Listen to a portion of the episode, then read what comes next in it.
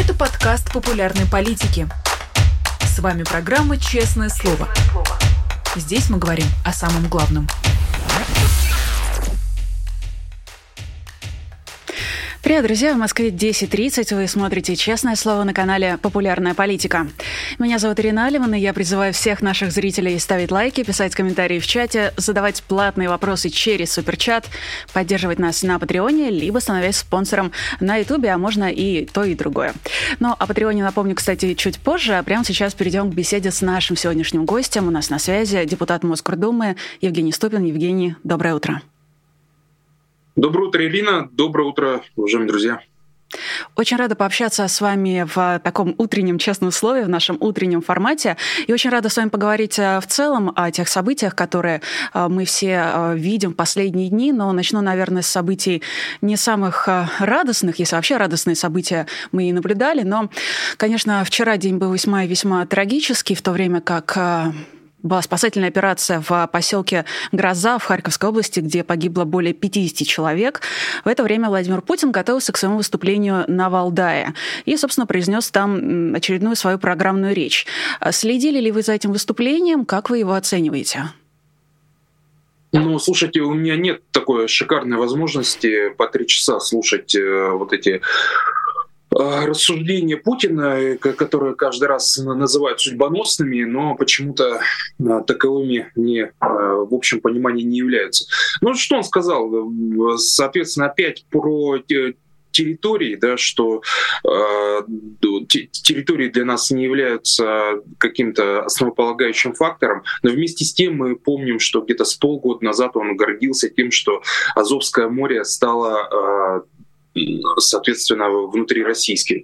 Ну и, ну, то есть одно противоречит другому. И сейчас он, понятно, он закидывает удочку, потому что э, видимо, в том числе просчитывают вариант, что придется отступить с каких-то территорий, на какое-то мирное соглашение пойти. И вот на будущее говорит, что, в принципе, э, ну, мы об этом и говорили, что для нас территории не важно. А с другой стороны, если вдруг все пойдет удачно, можно говорить о том, что вот нам, нам территории не важно, главное людей в Одессе там, или в Харькове защитить, поэтому мы бомбим их. И вот сейчас э, нужно э, захватить еще что-то. Так что это, это вот такой проброс на то, чтобы любой вариант развития событий э, вписывался в его речь. А это вообще часто его риторический прием? А, многие просто обратили внимание на то, что он в, в рамках вот этой своей программной речи говорит относительно нормальные вещи, не очень людоедские. Ну, вроде того, что там все имеют право на самоопределение, я имею в виду там нации, а, страны, континенты, а, все, в общем-то, мир должен быть многополярным. Ну, то есть какие-то такие вещи вроде бы не сильно людоедские, но в его искаженной картине мира, когда он буквально там с другой стороны, он ведет войну, и по его приказу фактически а, бомбят Украину, это все, конечно, производит такой сюрреалистический совершенно эффект, невероятно лицемерный. Но а, все-таки это какая-то частая у него история э, с, с этой специфической риторикой и двойными стандартами, или это вот в последнее время проявилось? А, ну вот Алексей Навальный хорошо э, по этому поводу высказался. Когда врет единорос? Тогда, когда он открывает рот. Ну, да, в данном случае, как бы, это же его партия «Единая Россия», да? А, он врет всегда, он привык к этому. Мы много раз, он обещал нам не обнулять Конституцию, не обещал не проводить пенсионную реформу, говорил, что к Украине у него нет никаких территориальных претензий, он сам подписывал договор о дружбе с Украиной. Ну, то есть э, человек врет постоянно. Так что именно с этой точки зрения для него а, какая-то очередная речь — это решение каких-то его сиюминутных задач. Вот сейчас у него одна из э, задач — это, соответственно, как-то в идеале да, прийти э, к какому-то соглашению и, возможно, даже с э, территориальными уступками э, по отношению к тому, что сейчас контролируют вооруженные силы России. И э, вот он, видимо, пробрасывает к этому.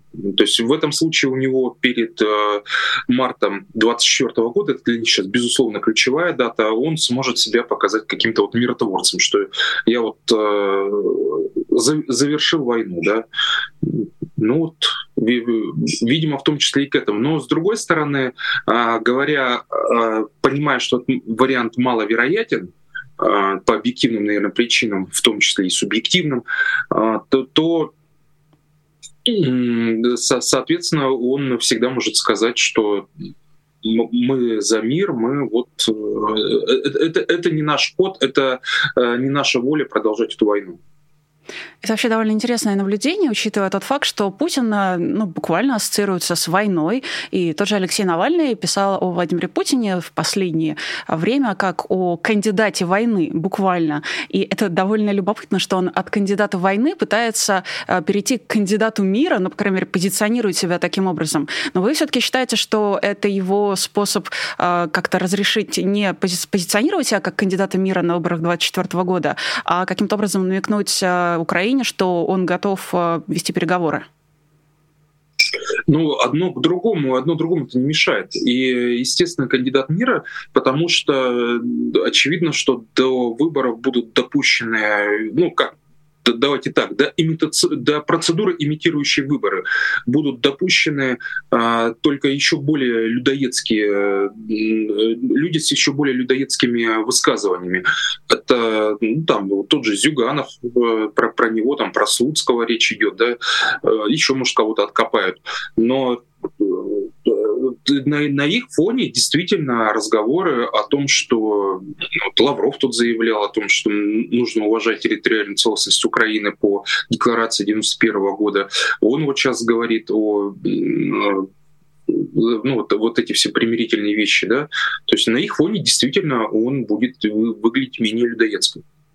Ну, тогда, мне кажется, в эту компанию нужен еще обязательно Дмитрий Медведев, а, который по уровню людоедства, по крайней мере, в своих постах в Телеграме уже превзошел буквально а, всех на свете. И, конечно, по поводу этой предвыборной избирательной кампании а, сейчас уже очень много споров, очень много дискуссий. Остается пять месяцев, и в том числе оппозиция хочет понять, какую стратегию нужно выработать. Наблюдаете ли вы вот ту дискуссию, которая есть внутри оппозиции, той оппозиции, которая находится в изгнании, не той, которая осталась а, в России, а, э, собственно, дискуссию о том, э, что нужно делать, либо сразу голосовать а, всем против Путина, либо подождать, когда ну, как-то будет понятно, каковы будут кандидаты, какая у них будет агитация, и уже тогда вырабатывать стратегию.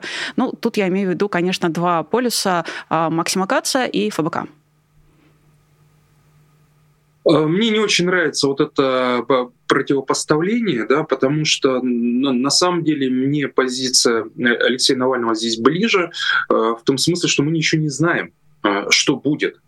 И вообще, есть ли смысл будет впрягаться в эту кампанию, потому что, ну, скорее всего, будет, но пока все-таки э, возможны и другие варианты, потому что понятно, что э, подсчет будет жульническим. Да? А, понятно, что где-то а, Путин наберет а, мало. Ну, там, предположим, в Якутии и в Иркутской области, где не будет электронного голосования, где достаточно сильные оппозиционные настроения. А в Москве ему за счет электронного голосования нарисуют, ну, достаточно много нарисуют. И Э, будет ли это каким-то значимым фактором, пока не ясно, честно говоря.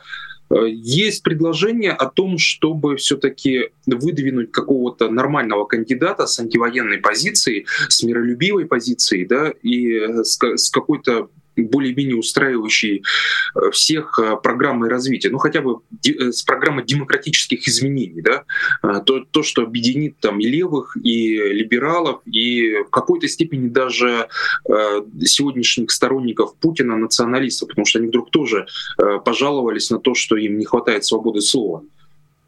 А вот если такой кандидат будет, то, возможно, вот это э, вот эта тактика, она будет более, более приемлемой. Хотя в любом случае надо понимать, что сейчас шансы невелики при любом развитии событий. Но я с чем соглашусь, э, вот э, позиция БК почему не ближе, что пока мы не знаем, мы не знаем, какие кандидаты будут допущены. А вдруг кто-то нормальный будет? Ну вдруг кто-то с, с более-менее реально антивоенной позицией и будет смысл за него поагитировать. А может быть, э, будет такова ситуация, что действительно вся оппозиция придет к выводу, что есть единый антивоенный кандидат, которого пусть не зарегистрируют, но за счет которого мы покажем, что это не выбор, это действительно имитация, и что у нас есть альтернативный какой-то э, человек, которого э, после марта 2024 года мы будем считать его президентом, а не Путиным ну, как условно вариант Тихановской, да, только недопущенный будет кандидат. Это э, пока да, все-таки я бы не делал окончательных а, выводов по этому поводу. А, Евгений, откуда возьмется вот этот самый э, оппозиционный кандидат в условиях, когда мы понимаем, все поле абсолютно политическое зачищено? И я, кстати, слышала уже э, вот такое даже не предложение, такое рассуждение, например, от политолога Аббаса Галямова. Он тоже говорит э, о том, что нужен э, оппозиционный кандидат, и говорит, э, и сравнивает это со сценарием выборов в Беларуси в 2020 году. Но я никак не пойму, откуда этот кандидат возьмется, учитывая тот факт, что, скорее всего, его предвыборная кампания, его или ее, будет наверняка связана с очень большими рисками, в том числе с риском уголовного преследования. Ну, естественно, он в России не будет находиться. Это понятно, что ему выдвинуться, скорее всего, ему не дадут. Важно обозначить этого кандидата. Какие-то подписи сдать это можно дистанционно. И э, важно показать обществу всеми вот оппозиционными каналами, что такой кандидат есть. Если это мы сможем все сделать консолидированно, то э, я думаю, важно показать, э, в том числе да, вот, э, людям, которые живут в глубинке, да, которые, может быть, еще и не сильно вовлечены в политику, что в принципе есть какая-то нормальная альтернатива Путину. Потому что когда ему выставят Зюганова и Слуцкого, ну, понятно, человек скажет, ну что, ну нет выбора. Как бы, либо не пойдет, либо, скрипя сердцем, за Путина проголосует. Мы должны как бы показывать эту альтернативу, хотя бы медийно. Я, если честно, знаю немного потенциальных кандидатов, которые могли бы объединить самые разные силы, и в том числе могли бы говорить и говорят от имени а, обычных людей. Я не очень люблю формулировку «простой народ» или там «простые люди», но просто от имени россиян, от имени большинства россиян, которые живут там не только в Москве и Петербурге, но и в самых а, других, самых разных отдаленных, возможно, регионах, а, в маленьких городах. И один из таких кандидатов, как мне кажется, это вы. Э, я понимаю, что ответ на этот вопрос для вас э, может быть связан с учетом того, что вы в Москве с большими рисками, но я все-таки спрошу вас прямо, думали ли вы о том, чтобы вам в таком качестве выдвинуться? Нет, не думал, и я уже не в Москве, я уже месяц в Армении, был вынужден уехать в связи с угрозами ну, как раз таки уголовного преследования, в том числе по делу Бориса Кагарлицкого, там в экстремизме были. Ну, я напомню, что в этом году меня исключили из КПРФ за антивоенную позицию, за письмо в пользу Яшина а, по уголовному делу, по, когда я положительную характеристику ему дал, и за голосование в Мосгордуме против бюджета Собянина. Исключили меня из КПРФ, потом с фракции КПРФ исключили, что было не обязательно на самом деле. Потому что, ну, например, Дарья Беседина ее из Яблока исключили, а во фракции она осталась. Но меня из фракции выгнали, и потом еще и агентом признали, и потом вот эти все пошли что-то только начало, что дальше будет уголовка. Ну, что тут ждать-то, как бы, как бы путь понятен. Поэтому э, искушать судьбу не стал, уехала. По поводу э, кандидата на э, пост президента э, для меня вообще не принципиально, кто будет. Понимаете? То есть э, важно, чтобы этот человек пользовался доверием большинства. И э, я, я буду готов топить за любого, честно, вот, который большинство, скажем так, оппозиции для себя определит, и какой-то, может быть, праймерис даже идеально устроить в, э, в соцсетях, да, в телеграм-каналах где-то. Э, и вот это было бы идеально. Вот этого человека, чтобы определил народ, хотя бы электронно, да, мы критикуем электронное голосование, но в данном случае у нас немного инструментов. И э, вот за этого человека мы, мы все готовы платить. Ну, если меня там включат в список кандидатов, ну ладно, буду. Но это, это, это не главное. Главное то, что эта объединяющая фигура должна быть э, альтернативная Путину. Да, безусловно. Да, еще раз э, прошу прощения. Я э, на самом деле помнила, как уезжал Михаил Лобанов, и я в какой-то момент, видимо, упустила. Я помню историю с вашим исключением. Я, видимо, в какой-то момент упустила э, тот факт, что вы не в России. И, надо сказать, спасибо, что вы в безопасности. Мы видим очень много политзаключенных, и сейчас очень ценно, важно говорить с людьми, которые сейчас остаются на свободе и могут каким-то образом помочь, в общем-то, и всем нам, в том числе числе там, правильными словами, а, разобраться в том, что происходит. Но а, получается, что если вас, например, в такой список включат, тем более, что вы, э, я так понимаю, сейчас находитесь в безопасности, а, вы э, готовы представлять, ну, собственно, оппозицию и готовы защищать, э, как вы это делали в Мосгордуме, защищать, ну, фактически представлять российский народ. Давайте это мы слишком уже далеко заходим, наверное. Я говорю, что должно быть голосование, самое главное, праймерис. Буду я там участвовать, не буду, это вопрос абсолютно второстепенный.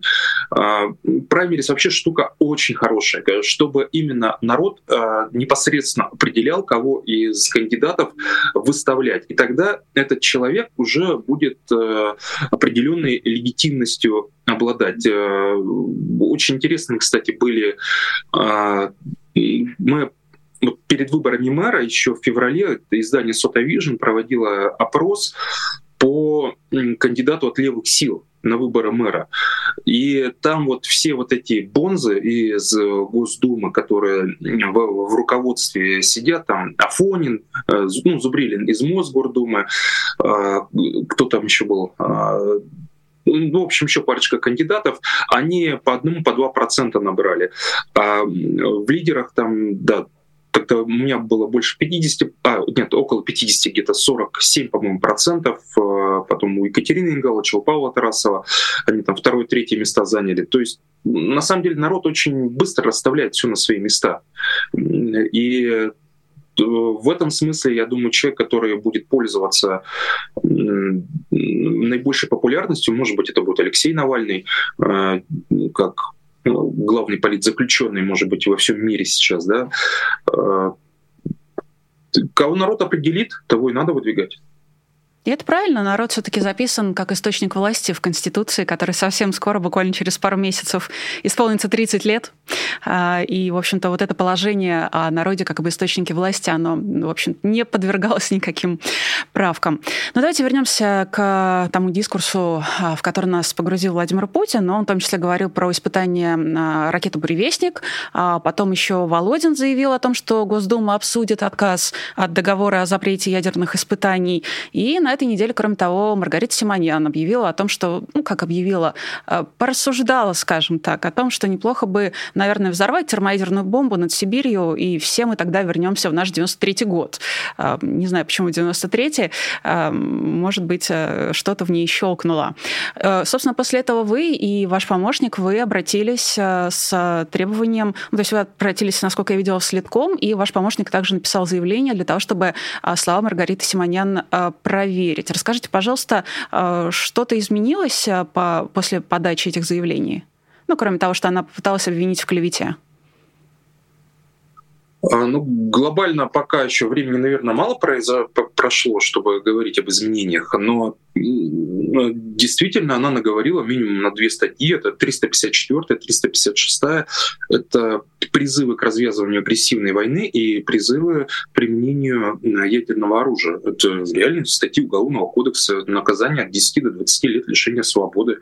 И почему, скажем так, Илья Яшин или Алексей Горинов, когда предлагают там праздники провести э, вместо расходов на войну, да, а, э, нет, там, э, как он, что вот эти, соответственно, праздники а, не, не время сейчас, когда идет война, да, то вот им за это там по 8, по 9 лет, а тут человек ядерную бомбу предлагает сбросить, причем над нашей же страной. То есть он, она войну предлагает развязать против своего же собственного народа.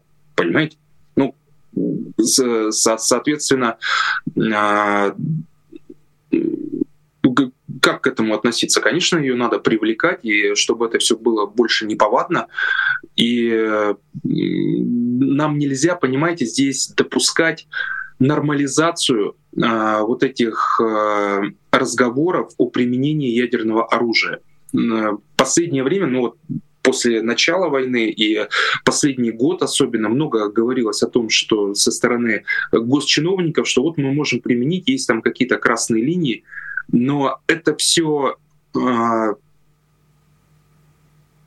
э, э, э, это все, это все ненормально. Человеческая жизнь обесценивается. Мы можем за это поплатиться просто невиданной масштабами катастрофой, если это все не пресекать. Поэтому важно пресекать. И, кстати, а, если вы помните, год назад ее зам э, Симоньян Красовский, он э, призвал топить и жечь э, украинских детей. Так вот, я тогда тоже писал в Следственный комитет. Сначала Пострыкин возбудился сильно, что нет-нет, это, это мы сейчас все пресечем, беру на контроль, но потом забыл. Видимо, Красовский включил каких-то своих покровителей. Но я писал, они обещали а, провести исследование в отношении высказывания Красовского во втором квартале 2023 года. К сожалению, так и не провели. Я снова потребовал сейчас проверки в прокуратуре. Э, конечно, он пока на свободе, но, по крайней мере, он отстранен от вещания на ТВ по крайней мере.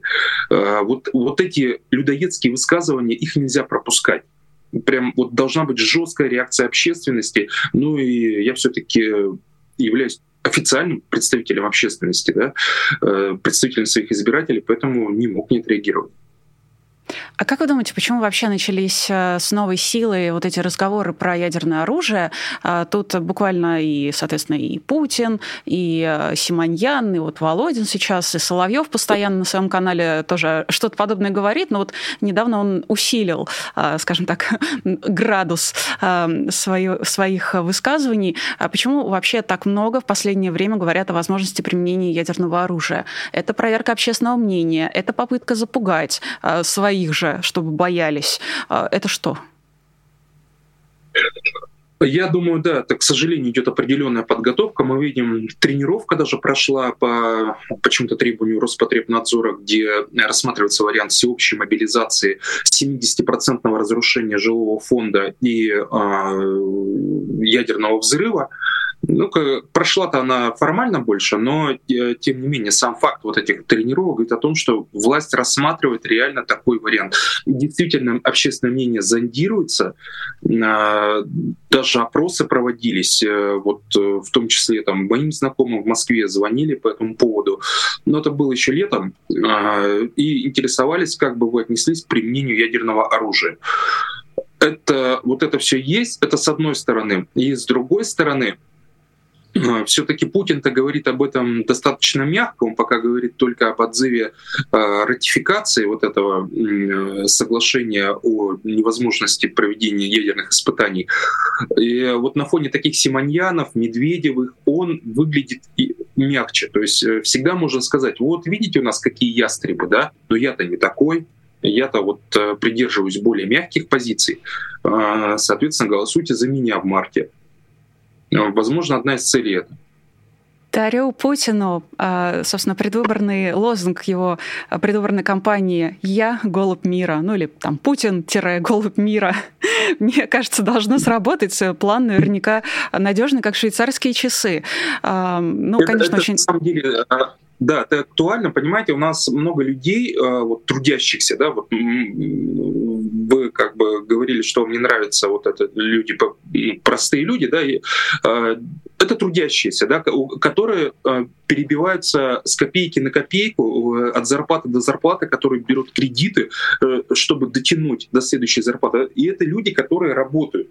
И у них зачастую просто нет даже времени вовлекаться в политику, потому что работают на полторы-две ставки, там дома куча дел, за детьми надо следить и так далее. А, и, естественно, до них вот, донести до вот этих людей, которые загнаны в ужасающие условия, да, э, информацию довольно-таки тяжело, просто потому что у них нет времени вот всем этим заниматься, во все это вникать. Э, поэтому нам важно сейчас об этом говорить, и вот нашим зрителям я прошу направлять вот все видео, вот эти э, оппозиционных спикеров, э, э, именно сомневающимся. Это прям важно. Не просто друг между с другом разговаривать, а разговаривать с позиции какой-то, понимаете, не агрессивной, а с позиции, ну вот, у тебя же нет денег, да, ну вот, ты понимаешь, а вот у Путина 20% рост расходов на его содержание за счет федерального бюджета. У него там бронепоезд свой появился. Вот фотографии там, да. Я вчера, например, в стриме в своем об этом говорил. У него вокзал для него построили. Если мы дальше так будем продолжать, он вокзалы так э, специально для себя построит во всех регионах России, а при этом э, расходы на медицину снижаются постоянно. Это почему так? Мы, нам вот это все надо? Э, чтобы э, в Архангельской области там за 500 километров люди рожать ездили, потому что роддома закрывают. Э, это же все связанные вещи. Об этом надо спокойно, в доверительном э, разговоре вести беседу с теми, кто засомневался, с теми, кто э, только сейчас осознает, что надо вести политику. Не упрекать их, почему вы раньше там не ходили на митинги, на выборы не ходили. У каждого своя ситуация. Не мы судьи, чтобы упрекать этих людей. Просто надо пользоваться тем, что они сейчас пришли к этому и разговаривать с ними.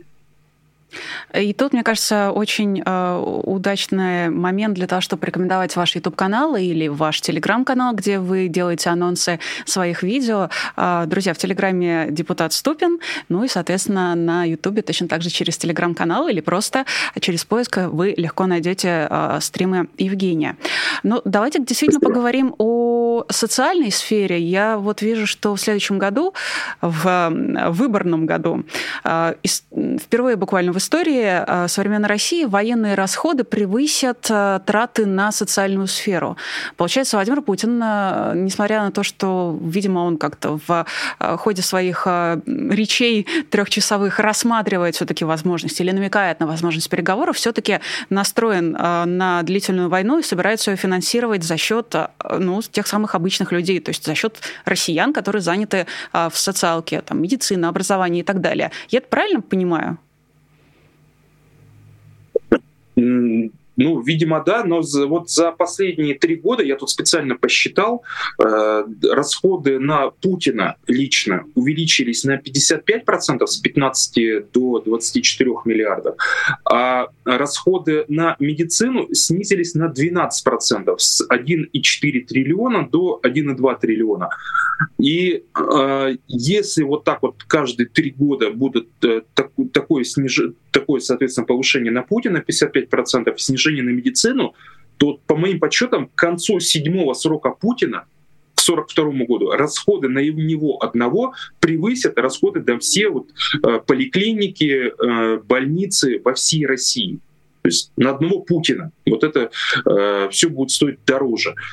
Э, видимо, вокзалы действительно, аэропорты будут отдельные для него в каждом а, городе, в, каждом, э, в каждой региональной столице. Ну, мы идем к этому. Э, и естественно, люди это ощущают. Люди ощущают, что не стало поликлиник, не стало фельдшерско-акушерских пунктов. Я по России на самом деле довольно много езжу по регионам, а, и с людьми, вот, вот этим летом с людьми много общался. А, было в Архангельской области, и в Казани, и во Владимирской области, то есть прям много общались. И вот эта глобальная прям проблема, а, все сокращается. Одна из, кстати, интересных моментов, почему сейчас даже э, стали увольняться люди вот и с ФАПов, и с почты, и там страшнейший кадровый голод. Это как раз-таки война, потому что мужчины уходят на войну, а женщины остаются на хозяйстве с детьми. И с одной стороны, они получают нормальные деньги от своих мужчин, да, э, на которые можно жить, а с другой стороны, она уже не тянет э, и работу, и хозяйство, потому что э, мужчины рядом нет. И она вынуждена увольняться. А, ну, ей нет смысла за эти копейки жилы тянуть, которые там 20 тысяч на почте получает, да, и, и э, вот этот кадровый голод, который сейчас есть уже во многих и госорганах, и э, как бы в промышленности, он таким образом еще больше раскручивается. Вот, вот по таким вот косвенным вроде бы моментам, но, как выясняется, вот в Алтайском крае это прям перешло уже э, к такой к системной проблеме с местным депутатом там недавно общался. Да, насколько я понимаю, вообще Алтайский край один из самых депрессивных регионов. И вот тот пример, который вы приводите, там, условно, женщина, которая работает на почте, вынуждена увольняться. Таких женщин сотни тысяч в России.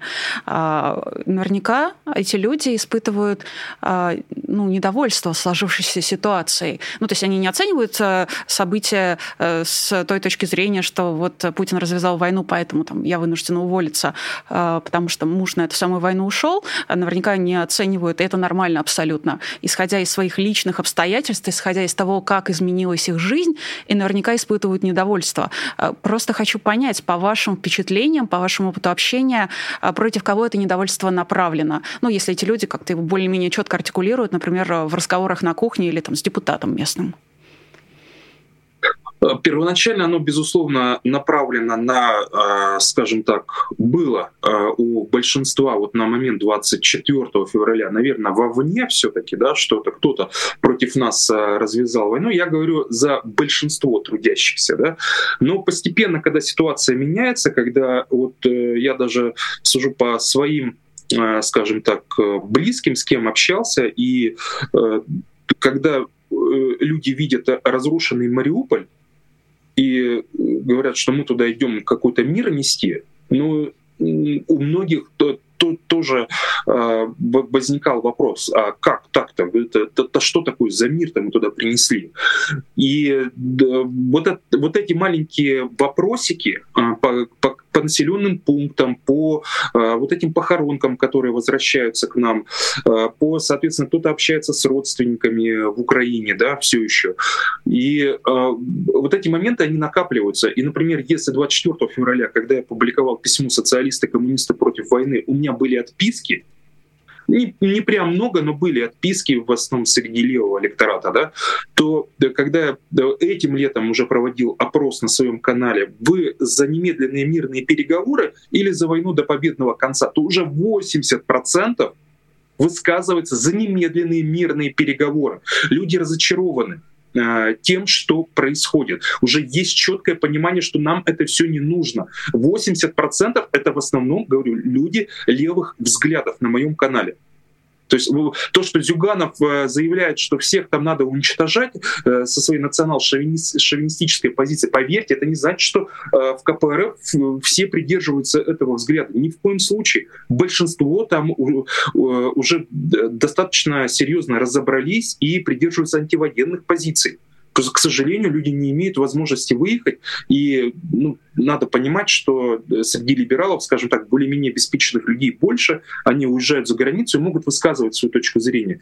А среди левого электората по исторически сложившимся причинам, да, а, таких людей гораздо меньше. Э, Но ну, там тоже уже э, вот эта антивоенная точка зрения, она преобладает. А кто виноват? Путина пока винят, ну, наверное, половина скажем так примерно половина. Половина все еще надеется на то, что э, ну, он что-то не знает, до него не донесли, ну, что-то бояре плохие, а царь э, на самом деле нормальный. Э, но ситуация, она изменяется не в пользу Путина она медленно изменяется. Э, вот путем, э, говорю, что мы сейчас можем сделать? Мы можем распространять вот такие видео, видео других оппозиционных спикеров, да, э, и постепенно менять точку зрения вот этих людей, вот той половины. Есть условные там 15%, которые всегда будут за войну, ну, может, там 10% их в итоге будет снизиться. Но есть огромный а, блок неопределившийся. Это вот в районе вот, эти, вот этой вот самой половины. И с ними нам надо работать они рано или поздно они будут винить Путина. Конечно, всех интересует, э, я думаю, всех наших зрителей интересует вопрос «когда?». Ну, то есть, э, когда э, это недовольство, которое еще четко не оформилось в недовольство Путиным, когда оно перейдет, например, в форму протеста, и что для этого нужно? А никто не знает этого. Сейчас, понимаете, вот э, что станет э, вот этим э, триггером? Ну вот кто предполагал протесты в России в 2019 году из-за недопуска кандидатов на выборы? Ну, в 2014 году также не допустили, ничего не было. А вот в 2019 году это уже сработало, и в итоге протесты начались. А, так что тут кто предполагал протесты в Хабаровске да, из-за Фургала? Э, ну, думали, что, может, там пара сотен человек выйдет, но что по 50 тысяч выходили.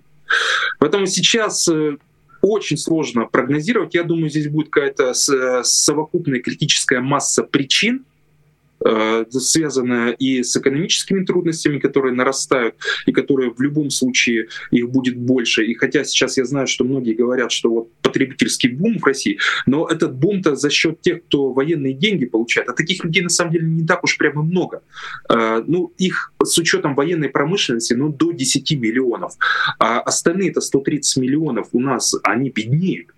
Беднеют ну, количество олигархов мы не берем, их там все равно штучное, да, а, а вот, вот эти 130 миллионов, они живут все хуже и хуже. Они жалуются на цены на, э, в магазинах, на цены на топливо, на ЖКХ и на все остальное. Их все это не устраивает. Плюс э, похоронки, плюс понимание, что мы идем не туда, вот эти угрозы ядерных взрывов, это тоже людям не нравится. Все, вот даже по реакции на вот эти слова Симонян вы видите, что российское общество, оно не кровожадное, ему не нравятся вот такие идеи ядерных взрывов.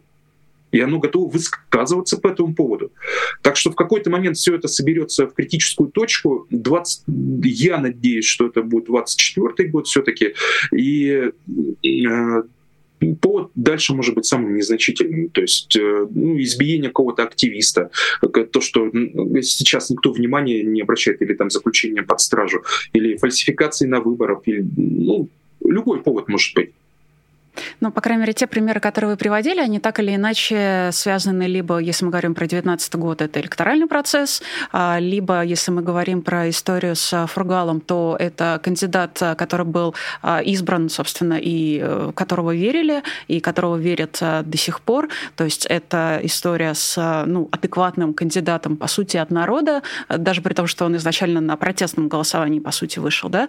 Ну, то есть э, мы возвращаемся к тому, что у людей есть запрос на перемены, перемены, и когда они видят э, кого-то, либо наблюдают какой-то процесс, э, который может этот э, запрос удовлетворить, и вдруг они лишаются на это надежды, то, получается, тогда их протестный потенциал возрастает. Ну, наш протестный потенциал возрастает, мы себя все-таки из россиян не выписываем. Получается, что так, да? Нет, да, и вы правильную оговорку сделали, что мы себя из россиян не выписываем, поэтому я свой отъезд, хоть и связанный с уголовным делом, называю э, длительной командировкой, э, потому что как только появится возможность, э, первое же, да, я немедленно вернусь в Россию, когда будет ну, хоть какие-то демократические надежды на, на демократические изменения возникнут. И, э, соответственно, я думаю, что в этот момент мы все должны будем отбросить какие-то наши политические разночтения, которые, безусловно, есть, э, для просто достижения каких-то общечеловеческих благ э, для достижения демократии и народовластия. Ну да, мы еще до начала эфира обменялись с Евгением парой слов, и я сказала, что очень рассчитываю, надеюсь, по крайней мере, на то, что мы скоро увидимся на митинге в Москве, потому что это был последний раз, когда я видела Евгения буквально там перед собой. И хочу, кстати, вам задать вопрос уже а, не касающийся выборов, а скорее такой профессиональный, как юристу. Он а, так или иначе тоже касается вот заявления Путина вчерашнего, которое он сделал по факту крушения самолета Евгения Пригожина. Он, значит, заявил заявил про гранат, сказал, и сказал, что поговорил с главой Следкома, и тот ему по секрету сказал, что, наверное, во всем виноват, э, виноваты наркотики. Ну, то есть Владимир Путин вчера обрисовал картину, в которой, э, значит, пассажиры этого частного самолета как залезли, как зашли на борт, так сразу давай гранатами кидаться, а до этого они, э, ну, наркотиками, видимо, как-то обкололись или унюхались. А Владимир Путин себя позиционирует как юриста. Он говорит о себе как о таком таком человеке, который всегда придерживается, значит, нормы закона, буквы закона, вот как в бумажке написано, так и говорит. Это нормально, что уголовного дела как будто бы нет, расследования нет, а глава следкома э, сливает э, президенту какую-то неподтвержденную информацию про наркотики. Как вообще вы оцениваете это его высказывание? Э, смотрите, во-первых, обратите внимание, вот эти слова «диктатура закона» и прочее, которые относились к тому, что закон нужно жестко исполнять, они в основном были на первых сроках Путина. А в последнее время он не часто об этом говорит и упоминает. Видимо, уже понимает, что даже э, то, что он наворотил э, с той же Конституцией, это к законности это имеет мало отношения. Э, так что мы это все меньше слышим от него, и в этой связи вот упоминание про этот кокаин, оно на самом деле логично. Мы же помним вот эти наркотические средства, которые в МИДе тогда изъяты были в Аргентине или в Бразилии, помните, в багаже. Был есть, дело, да. Э, в этот, э, видимо, в элитах это считается нормальным, и он поэтому э, считает, что эта версия вполне правдоподобная с его точки зрения. Но а цель политическая вот этого вот этого высказывания, на мой взгляд, в том, чтобы не, не героизировать Пригожина в глазах народа, а э, максимально его как-то дискредитировать э, уже после смерти. То есть, э, я думаю, цель в этом, потому что понятно, что несмотря на то, что Пригожин был типичным путинским олигархом, и я, например, с ним о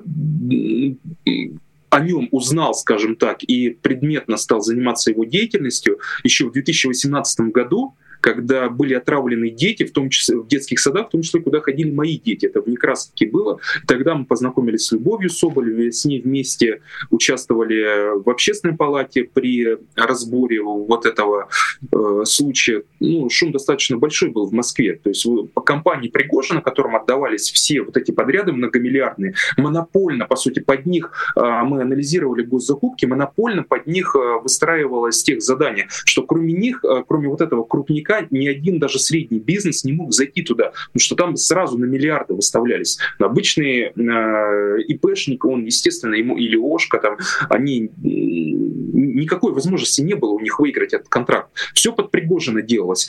И вот э, сейчас вот этот человек, э, как бы он, тем не менее, в глазах многих э, он является героем, потому что об этой его части знали мало люди. Об этом на госканалах не говорили. Но когда вот он начал говорить про Шойгу, про, про реальные причины, почему э, с военной точки зрения э, терпит неудачи российская армия, да, это в сердцах многих, э, даже тех, кто настроен антивоенно, но, скажем так, сопереживает просто там, тем же мобилизованным, да, вот э, в сердцах многих он действительно откликнулся и стал неким, вот, ну не героем, но каким-то вот э, человеком с позитивным восприятием.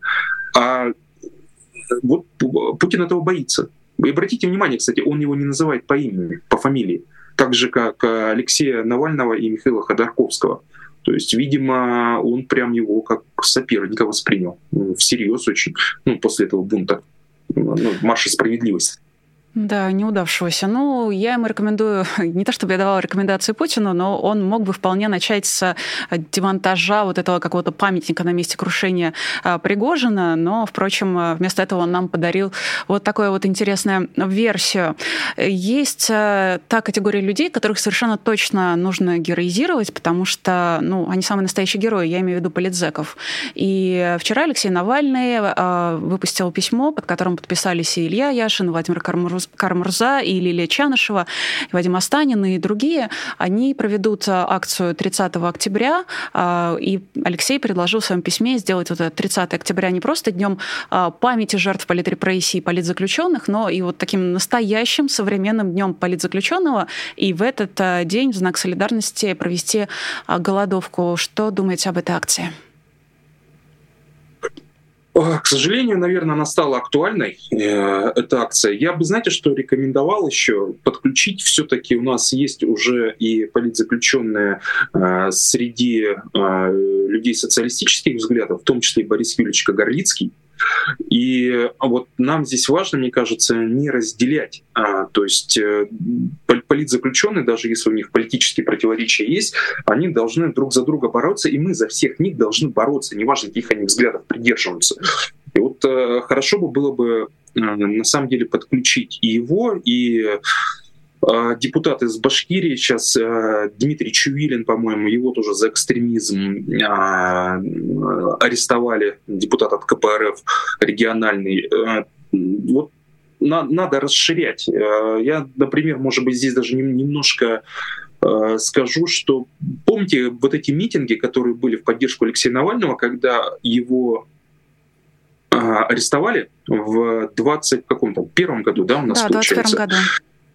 Были поддержки. Вот я считаю, что если бы тогда ФБК призывала к освобождению всех политзаключенных широко, не только за Алексея Навального, безусловно, он основной политзаключенный, но и за всех остальных, и за там, какие-то, в том числе, социальные лозунги, вот тогда их призыв мог бы гораздо большему широкому людей откликнуться, да, и возможно, были бы какие-то надежды на реальные политические изменения. Потому что э, Алексей Навальный представляет определенную группу людей, ну, сторонников. Да, их много, но их не большинство. И э, в этом смысле очень важно вовлекать в этот процесс разных людей, разных политических взглядов. Сейчас у нас цель одна — это демократизация это отказ от диктатуры, которая повисла над нашей страной.